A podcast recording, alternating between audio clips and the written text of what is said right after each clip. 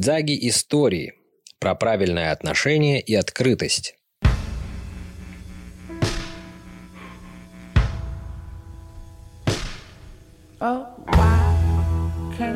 Все герои этих историй сходятся в одном. Люди должны знать правду о наркотиках. Поэтому они делятся с нами, а мы стараемся рассказать остальным о том, что мир не делится на черное и белое.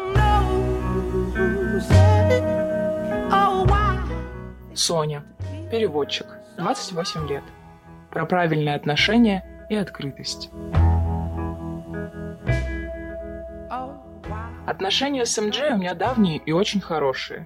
Эта тема меня окружает, кажется, с самого рождения, но большого интереса я к ней не проявляла. Да и первый смог случился относительно поздно. Если мне не изменяет память, то лет в 17, может быть даже 18. Зато осознанный, вкусный и смешной первый смог.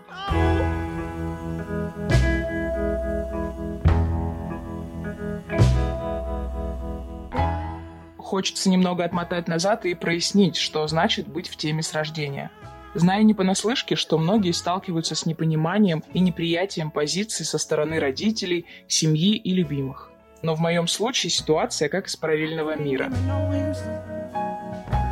Мой отец в этой теме целиком и полностью достаточно давно. Он ярый противник алкоголя. Были в его жизни истории, перевернувшие его жизнь. Но больше, конечно, было забавных веселых приключений под MJ в 90-х и трипы по Европе, которыми он охотно делился со мной. По его рассказам фильмы бы снимать. И я бы никогда не подумала, что с этим замечательным растением меня познакомит именно отец. Я бы не сказала, что он тщательно скрывал свое хобби от меня. Скорее всего, вместе со взрослением я стала подмечать определенное поведение с его стороны – Постоянно приподнятое настроение, улыбка, блестящие глаза и огромные зрачки. Ну и забывчивость. И как настоящий родитель он поступил очень здраво и по-взрослому. Он вел со мной беседы, когда я была подростком. Обычно это случалось в роуд-путешествиях, когда мы были наедине. Он очень подробно и, главное, открыто говорил о разных наркотиках, их вреде и последствиях обязательно подкрепляя теорию яркими случаями из жизни.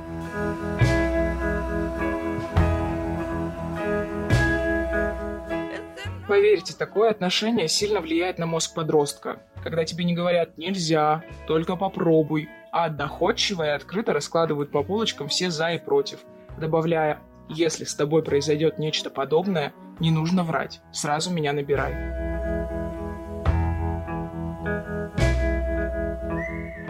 Такое отношение родителей передается и ребенку. Все строится на открытости и доверии. У тебя уже не возникает ощущения запрета, ты более ответственно к этому относишься. И после таких разговоров я четко осознала, что во всем нужна открытость.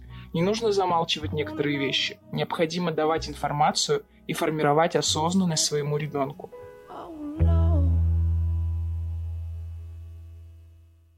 Уже позднее в моей жизни появились тематические вечеринки, друзья-единомышленники и любимый молодой человек, с которым мы теперь фанатеем от нашего хобби. Хочу обратиться к родителям и тем, кто собирается ими стать. Ребят, не стесняйтесь таких вещей.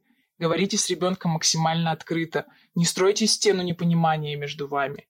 Ведь, как говорили мои родители, лучше ты узнаешь это от меня, чем попробуешь в непонятной компании. Всем добра!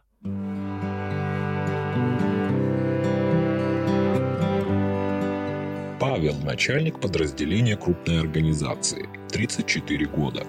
КБД и никаких уколов и капельниц.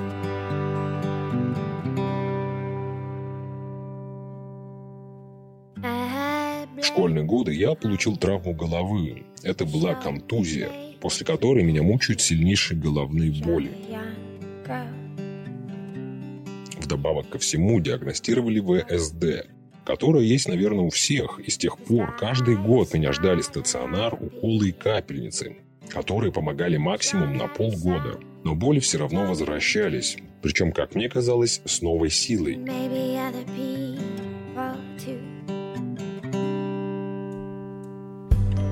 Студенческие годы начал активно заниматься спортом. К болям просто привык и знал, что мне жить с ними всю жизнь на таблетках и уколах. Но спорт принес как плюсы в виде выносливости и подтянутого тела, так и минусы. Я сорвал поясницу, так что при длительных нагрузках она начинает ныть. А потом при одном неверном движении происходит прострел и неделя постельного режима. Тогда же, в студенческие годы, произошло мое знакомство с МД. Мы курили ее ради того, чтобы просто накуриться. Но я заметил, что боли ушли. Я пять лет не обращался к врачам, так как у меня просто ничего не болело. При этом курил я один-два раза в неделю. Затем я женился, переехал в другой город, бросил курить, и спустя примерно два года боли начали возвращаться. Но курить я не хотел. Обратился к врачу, и все по новой. МРТ, рентген, актовигин, пирацетам, кортексин. Вернулись времена уколов, капельниц и кучи таблеток, от которых почки порой говорили «привет».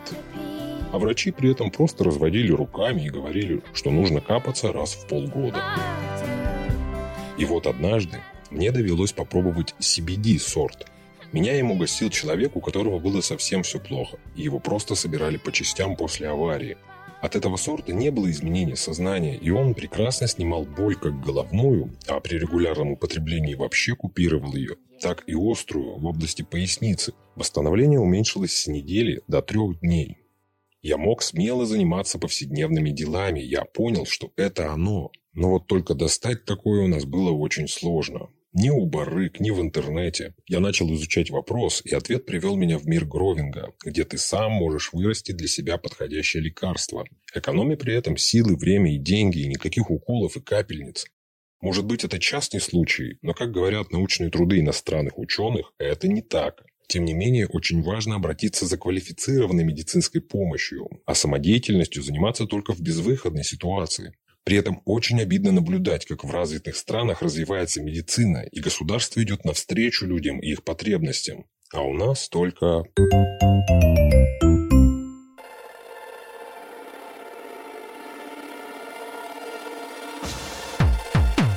Маленькая история. Раньше я пил водку, пиво, курил сиги, пил по поводу и без. И получилось так, что у меня теперь цирроз. Спасибо, водяра. Бросил пить, курить, стал вредным и занудой. Спасибо хочу сказать врачам в первую очередь за то, что выдернули от смерти, а во вторую очередь марихуане. Именно благодаря ей я теперь не вредный и не зануда, и жить долго собираюсь.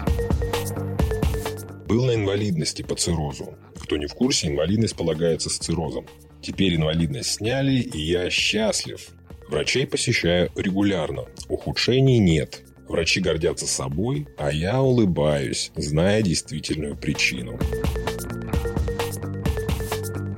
Все мы знаем, что марихуана – это наркотик, но и никотин и спирт тоже наркотик. Надо как-то доносить до людей о пагубности всех веществ, а выводы пусть делают сами. Не дети же. Все истории правдивы, имена вымышлены, совпадения случайны. Чтобы поделиться с нами своим опытом или опытом ваших знакомых и близких, пишите нам в личные сообщения на почту и в Телеграм. Абсолютно анонимно. Мы будем публиковать ваши истории на главной странице сайта и в социальных сетях, сохраняя вашу конфиденциальность. Частота публикаций зависит от того, насколько вы, наши читатели, будете активны. Если у вас есть знакомые, которым помог каннабис, вы можете расспросить об этом их подробнее и рассказать нам эти истории от их лица.